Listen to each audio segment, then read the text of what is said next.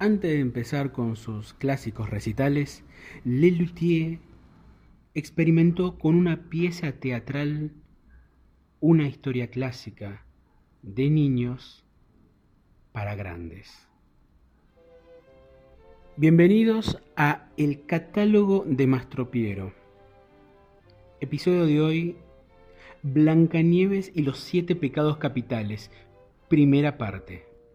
Muy buenos días, muy buenas tardes, buenas noches a quienes estén dando play a este decimosegundo episodio de nuestro podcast dedicado a Le Luthier. Mi nombre es Julián Marcel, este es el catálogo de Mastropiero y como podrán darse cuenta eh, hemos llegado a Spotify eh, lo cual a mí me, pone muy bien porque es una gran plataforma como para poder llegar a otros países y a otros este, oyentes que también tienen ganas de saber sobre, bueno, sobre la historia de los temas que hacen a la historia de nuestro conjunto favorito. Repito, mi nombre es Julián Marcel y hoy vamos a dedicar la primera parte de la el oratorio, en todo caso, el oratorio profano que ellos mismos hicieron llamar como Blancanieves y los siete pecados capitales, un espectáculo que se estrenó en el año 1969 y que duró 101 funciones, todas desarrolladas en el auditorio del Gran Ditela, aquel centro de experimentación, centro artístico, digamos, por el cual pasaron tantos grandes artistas como, por ejemplo, Julio Leparc, Marta Minujín, entre tantos otros artistas reconocidos mundialmente. Eh, Blancanieves y los siete pecados capitales actualmente ocupan el número 74 en el repertorio del catálogo de Lelutier. Esto es un dato que llama la atención porque, siendo una obra de los principios, es llamativo que esto se encuentre, digamos, a un lugar eh, en semejante nivel, ¿no? Porque en semejante quiere decir, me refiero a que tenga semejante opus, sabiendo que es una obra de los principios.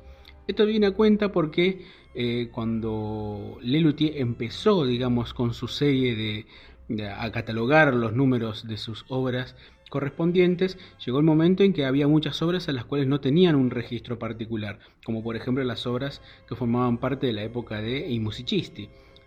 Siempre se sabe que el opus 1 es la cantata Laxatón, pero hay otros espectáculos como Música Sí Claro, como I Musicisti y las óperas históricas, este, y también Lelutier, eh, perdón, cuenta en la ópera, que ocupan un lugar como muy alejado dentro del opus del repertorio de Lelutier. Cuando llegó el momento de hacer esto, Carlos Núñez Cortés ubicó a Blanca Nieves y los siete picados capitales como el número 74. Nuestro podcast lo que hace en realidad es, hacer un orden cronológico de todas y cada una de las canciones, como se habrán dado cuenta, por el cual estamos llegando recién al capítulo 12 y todavía no empezamos en la década del 70, que podría decirse la gran época de la explosión popular de Lelutier, o por lo menos masiva de Lelutier, a grandes teatros e incluso a giras latinoamericanas. Todavía estamos, y esto creo es importante, es la época de experimentación del Lelutier, en la cual todavía no estaba mm, desarrollado una especie de, de qué espectáculo que estaban por hacer.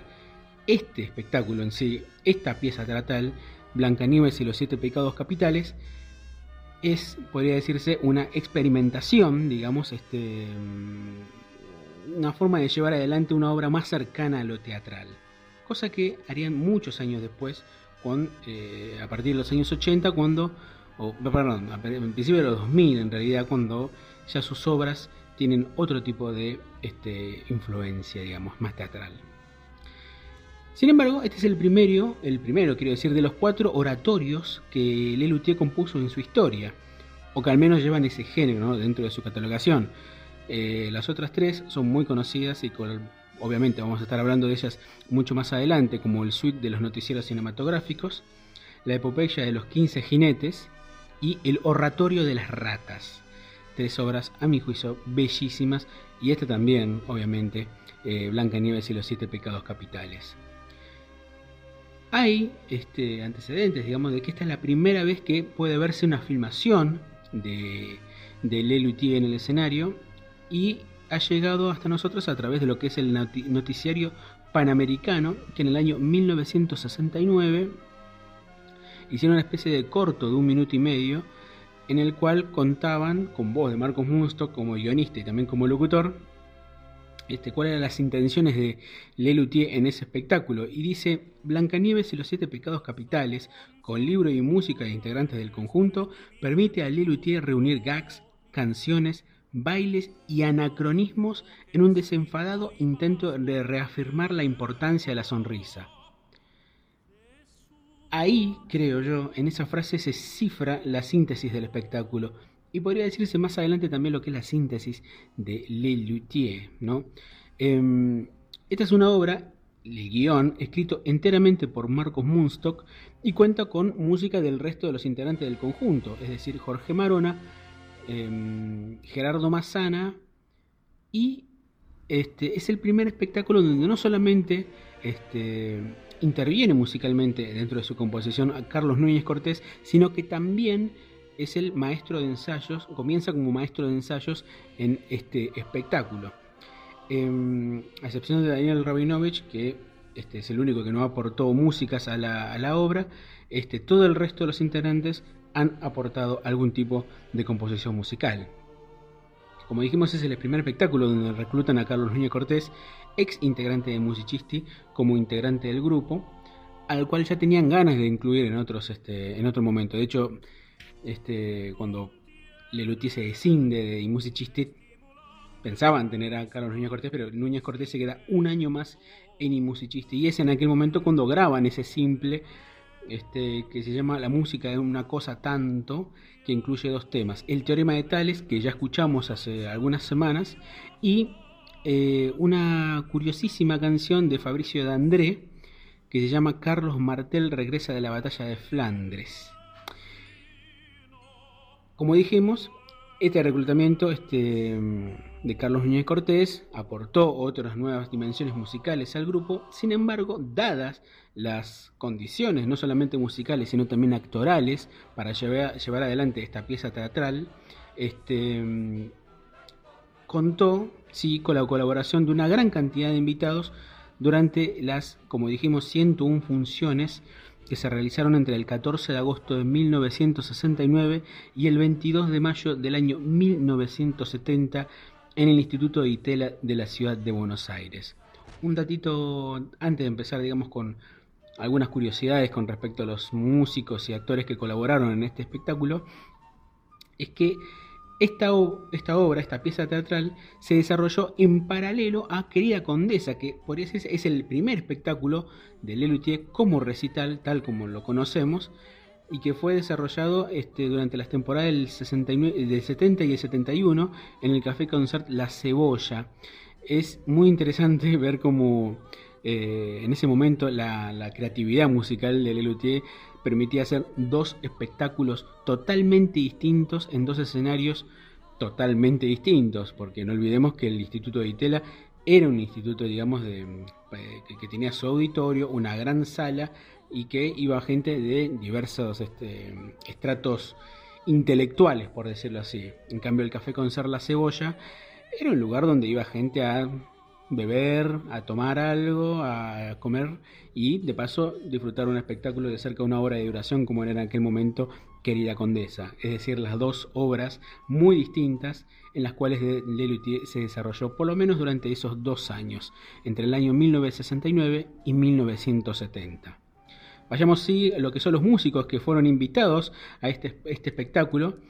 Eh, Julio Raggio y Clara Rabinovich, de ellos ya hablamos en Todos Somos Mala Gente, que fueron los músicos que reemplazaron a Daniel Rabinovich, que se había tomado licencia eh, para, bueno, para terminar su carrera. Y bueno, participaron, digamos, como los músicos, como digamos, como músicos este, invitados para este bueno, para otros instrumentos dentro del, de, de Blancanieves. Porque cuatro músicos no podrían llevar adelante semejante experimentación musical.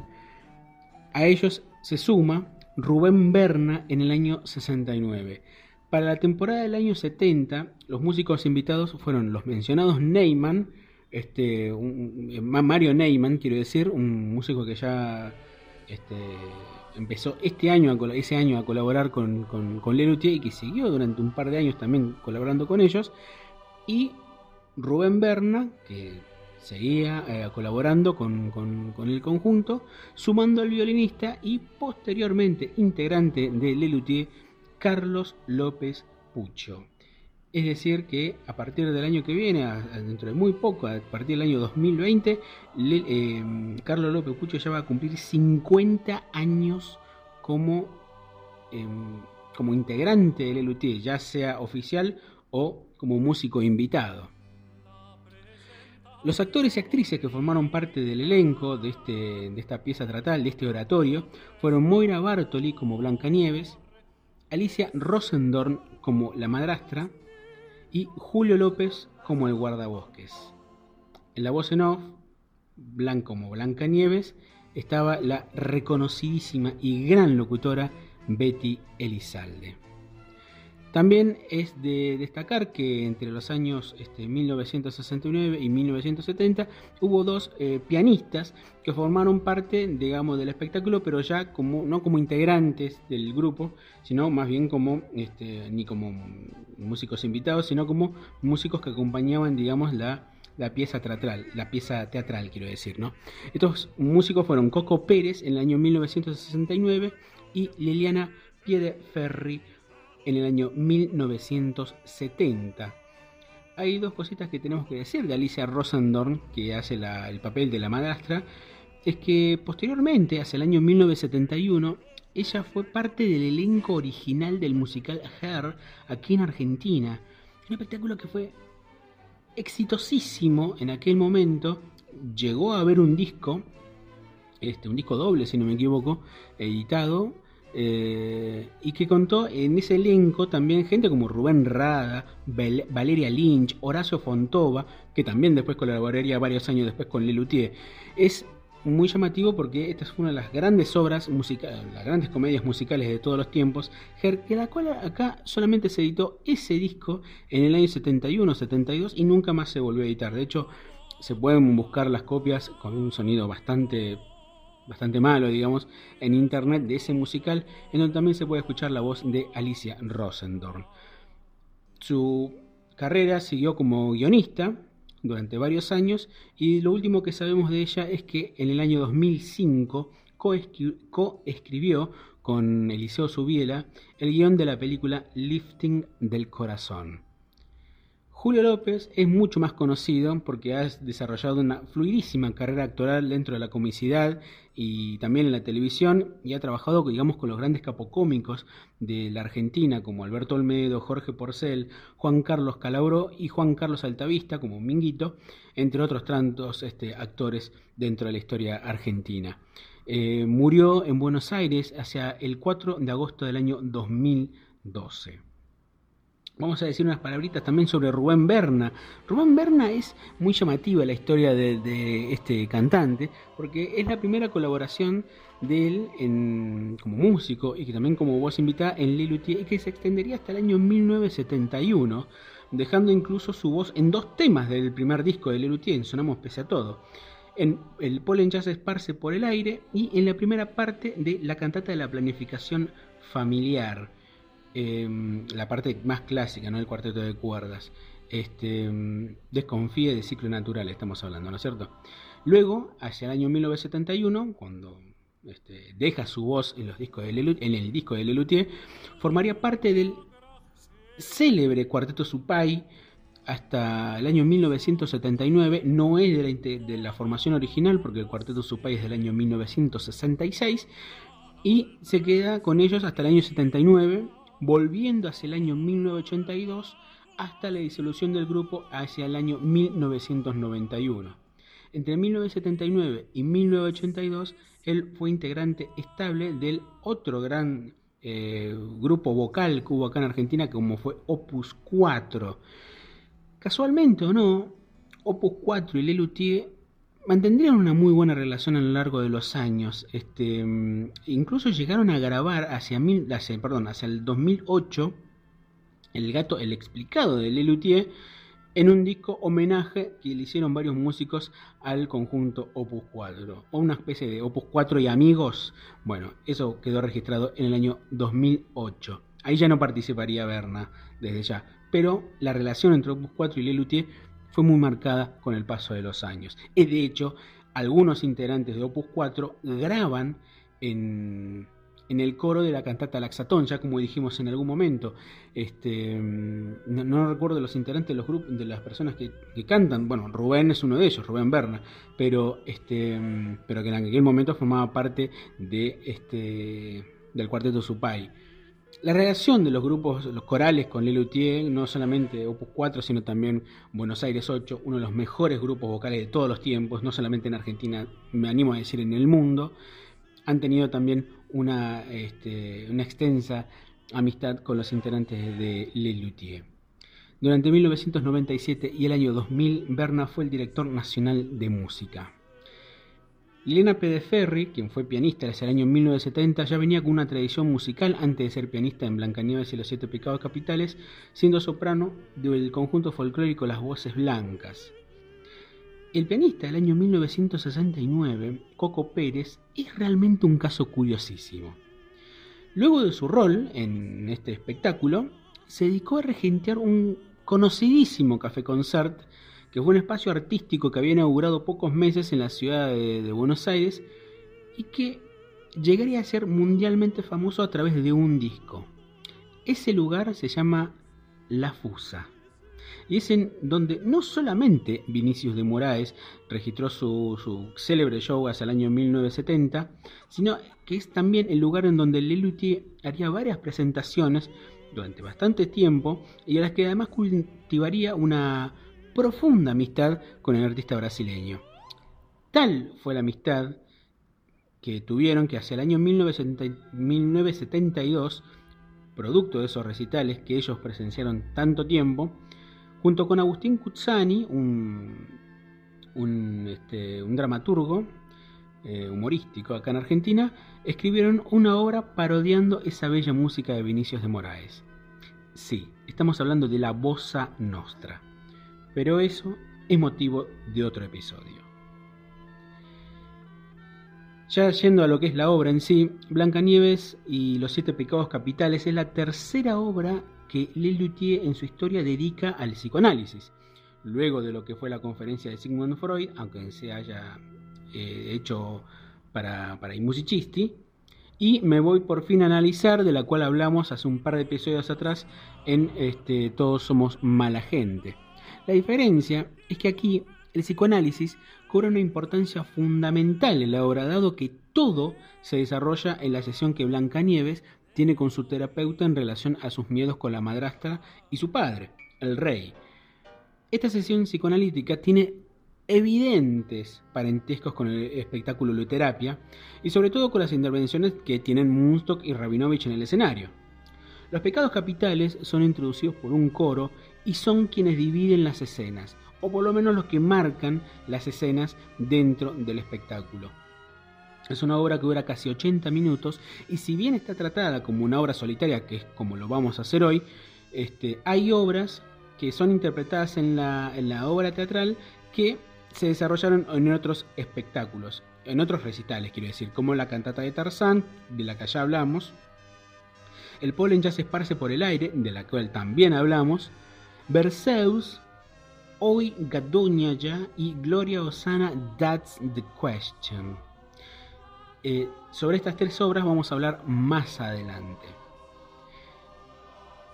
El próximo episodio de nuestro podcast va a, ser desarrollado sobre, digamos, las últimas tres escenas, tres o cuatro escenas, tres escenas en realidad, tres pecados capitales de que bueno que forman parte de este espectáculo. Y a partir del decimocuarto episodio estaremos dedicándonos a Berceus, Oiga ella y Gloria Osana That's the Question eh, centrándolos dentro de, este espectáculo pero también como números separados en otros recitales. Aquí en estos dos episodios que, que siguen nos abocaremos a comentar las escenas y a oír a unas canciones que no fueron representadas en recitales posteriores de Le Luthier. Comencemos pues con la escena primera de Blancanieves y los siete pecados capitales. La pereza. La primera escena se desarrolla mientras los músicos prueban sonido y de fondo se oye a Marcos Munstock como el psicólogo y a Betty Elizalde como la paciente Blancanieves, en un intento por contar cómo es su vida en el castillo junto con el rey, su padre, y la madrastra con la que tiene una relación tirante. Ya desde el principio vemos como la intervención de los músicos dentro de la obra va a ser muy importante, no solamente como músicos, sino también como coro, y la voz en off marca como terrenos a los cuales el psicoanálisis intenta explorar para saber cómo es la mente de Blancanieves. Como toda pieza teatral, como toda ópera, como todo oratorio, tiene una abertura. La abertura es la que vamos a escuchar a continuación.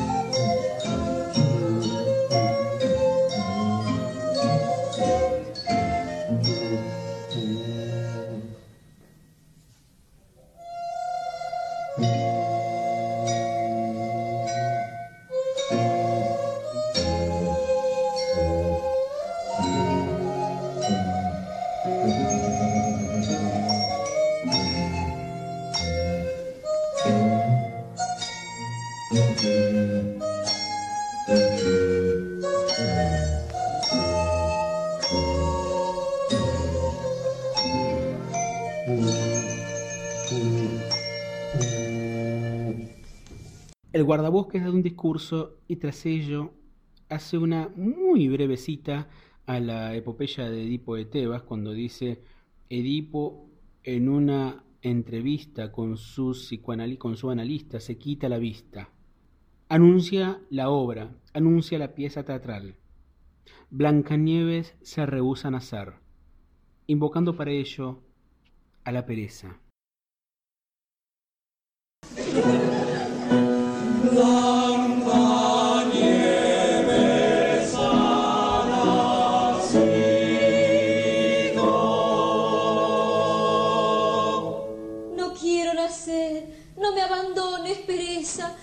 Detenerme y no puedo. Pero qué clase de pereza eres.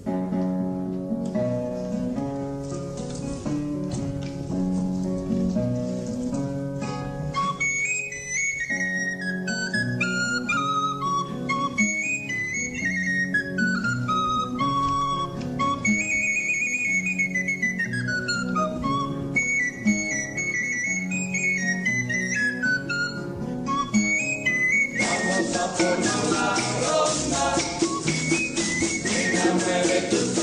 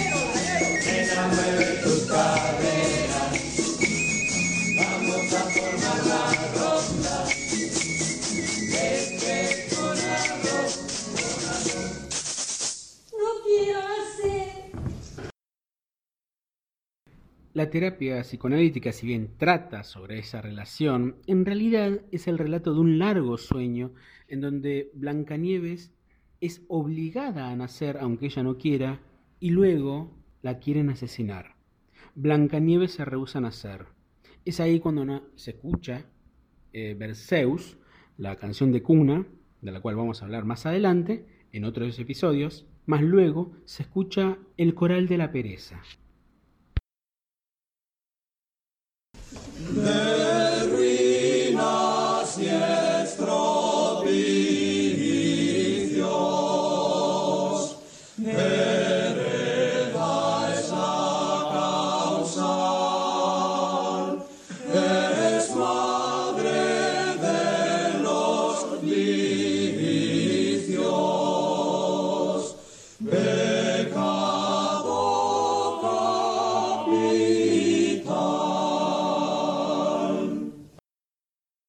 Sueño, como todo sueño, tiene laberintos creados por el inconsciente que involucran al psicólogo, a la misma Blancanieves, a la madre de ella, a la madrastra y al rey tomando roles mm, algo confusos. Blancanieves desea ser salvada, pero pareciera que todo el mundo la deja de lado. Ella despierta. Escena 2. La envidia. Espejo encantado, respondo enfado, si no es de tu agrado,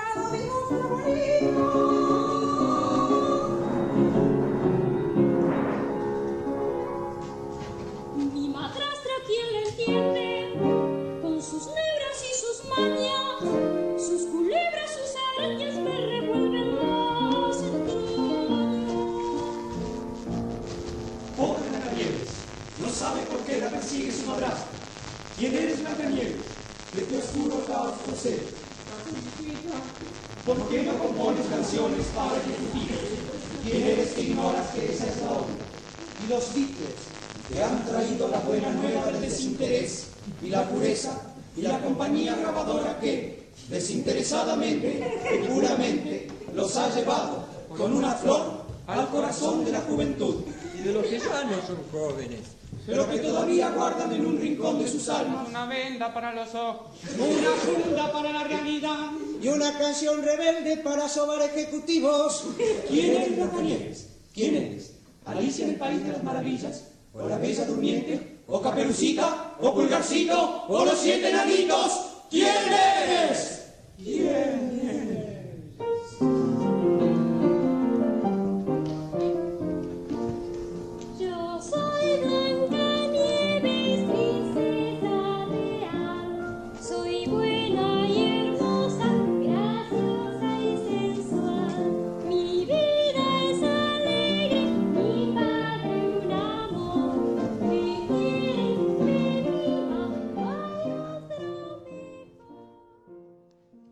Blancanieves le cuenta a su psicoanalista que a la tarde, después de la terapia, va a ir de paseo con el guardabosques. Y tiene miedo porque no sabe qué puede llegar a ocurrir. Quizás el miedo a ser asesinada es demasiado real. Mi madrastra tiene dominado a mi padre. Mi madrastra me maltrata. Y no sé por qué. Pobre Blancanieves, no sabe por qué la persigue su madrastra. Blancanieves, ¿no te das cuenta de que estamos en la escena de la envidia? ¿Y qué es la envidia? Coral de la envidia.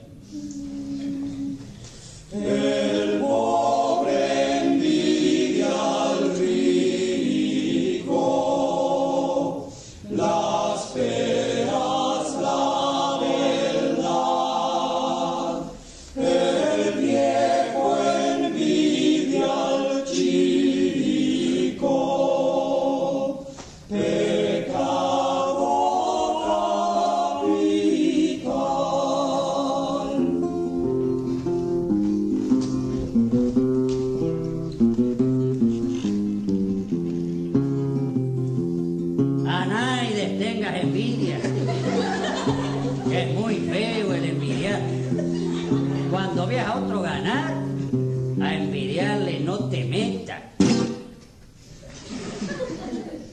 de 80.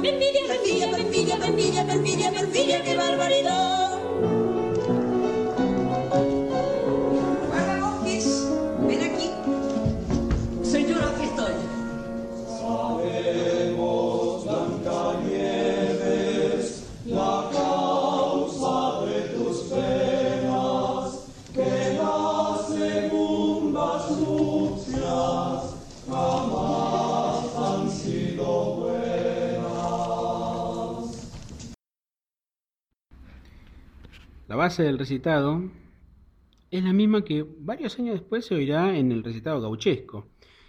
Si bien la base musical del recitado gauchesco, digamos una payada, es el común en este tipo de músicas, se puede distinguir algunos acordes descendentes que la identifican claramente con la obra de Lelutier.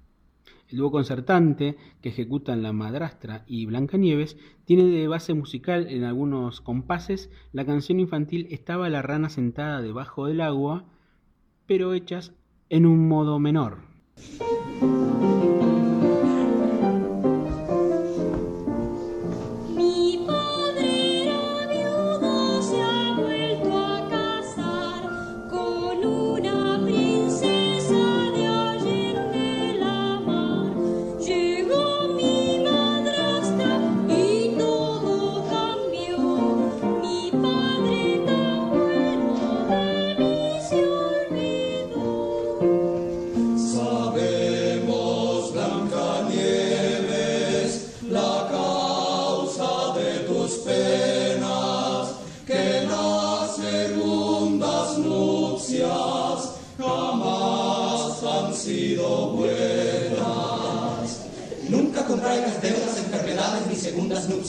Nupcias. Segundas nupcias nunca fueron buenas. Los que sufren son los chicos.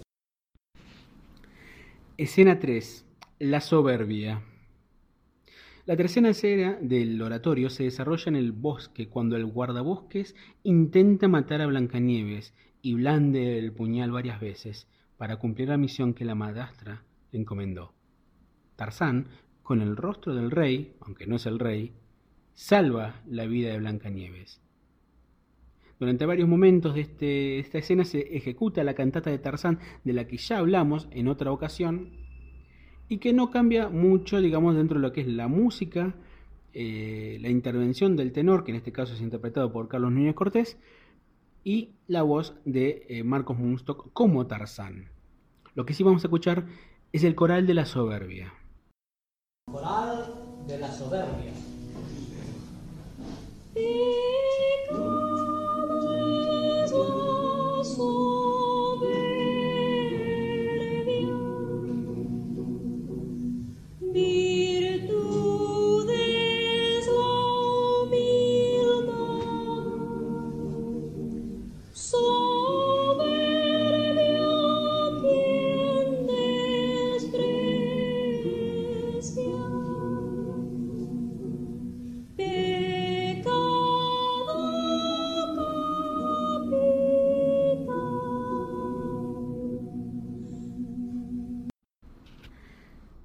Guardabosque le quiere hacer saber al rey de la selva que quiere llevarse el corazón de Blancanieves, pero este no quiere saber nada de arreglos. Tiene un orgullo tan grande para hacer lo que quiere que salva la vida de Blancanieves. Mas en esto, Blancanieves, estando sola en el bosque, teme ser aprisionada por los salvajes y huye. El coro, pues, canta el estribillo de la cantata de Tarzán y se funde lentamente con otra música que nos va derivando a otra escena. La escena 4, dedicada a la ira. La escena se desarrolla como si fuera todo un partido de fútbol donde pareciera que la ira es un lugar que es corriente. Podría decirse que es la primera, una de las primerísimas veces en las que se escucha una puteada muy clara dentro de la historia de Lelutier. Esta escena la vamos a escuchar entera, dura poco más de 5 minutos y es la con la cual vamos a despedirnos este, hasta la próxima semana con el catálogo de Mastro Piero, dedicando pues el próximo capítulo a la segunda parte, a las escenas de la avaricia, la lujuria y la gula. Mi nombre es Julián Marcel, me despido hasta la próxima semana. Escuchen también La Hora de la Nostalgia, el otro podcast de Lelutier. Eh, pueden hacer el recorrido de todas las obras que quieran, de todos los episodios, digamos, de este podcast, para, bueno, para seguir este, cultivándose, digamos, de todo lo que es la obra histórica de Lelutier, sobre todo de los principios.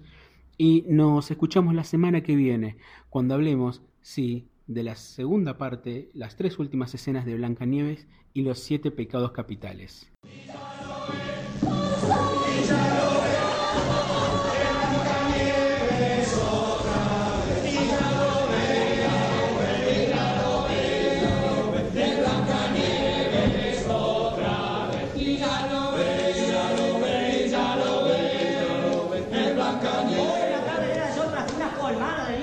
oficiosamente alienta los colores de su preferencia. ¡Azul! ¡Sepia! ¡Sepia! ¡Sepia! ¡Sepia! que no es. Si bien la técnica está presente de manera prematura a la altura de este deporte que hace la esencia de nuestra idiosincrasia. Los niños están en muestras de calor de pueblo que demuestran de que todo es maravilloso. ¡Pero qué corásico de puta! ¡Hijo de puta!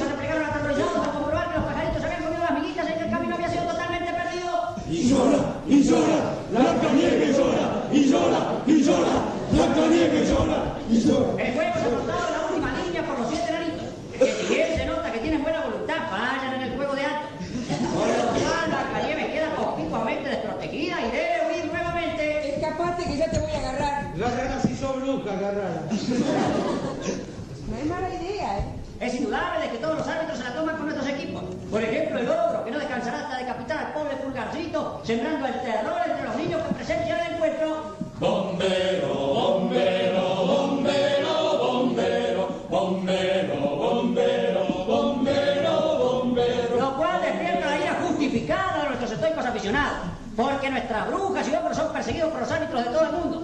Y no hablemos de los lobos, pese a que nosotros, desde nuestro púlpito periodístico, predicamos la tolerancia y el espíritu deportivo. Pero que cobrar referee parcial entre argentinos. La ira nos invade, la la la la la la. La ira nos invade, la la la la la la. La ira nos invade, la la la la. Blancanieves intentó desde un principio de entrar por la casa de la abuela de Caperucita, pero se encontró siempre veloz en el anticipo y sin fallas, en una tarde verdaderamente feliz. Te vengo a ofrecer este corsé, querida Blancanieves. Ven que te lo ajusto fuerte, fuerte. No podemos ver bien desde aquí, pero nos parece que el árbitro ha amonestado seriamente a la bruja y la hinchada monta en ira. Coral de la ira. La ira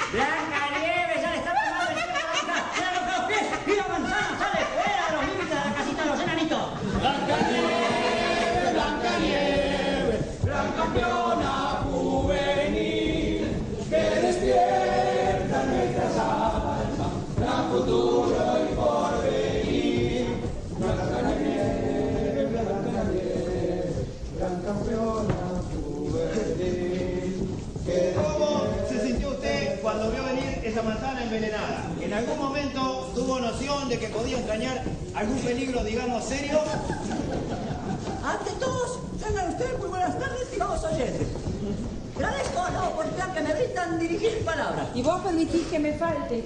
¿Pero qué clase de autoridad tenés? Volvió del bosque sin cumplir su misión. En el bosque, al final de cuentas, son 11 contra 11. ¿Eso ¿qué? pasa por darle la concesión de los yacimientos de piedras preciosas a los enanitos?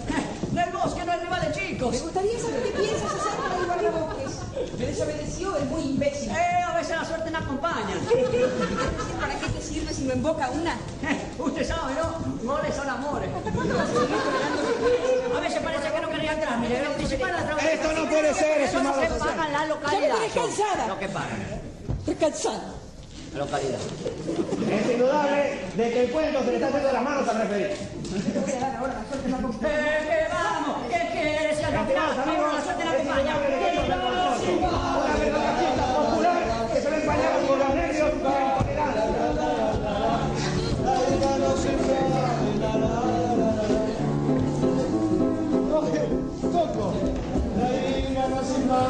Los personajes se arrastran a la mitad del castillo para desmentir a aquellos derrotistas de siempre y decir con la frente bien alta de que el único triunfador es el deporte nacional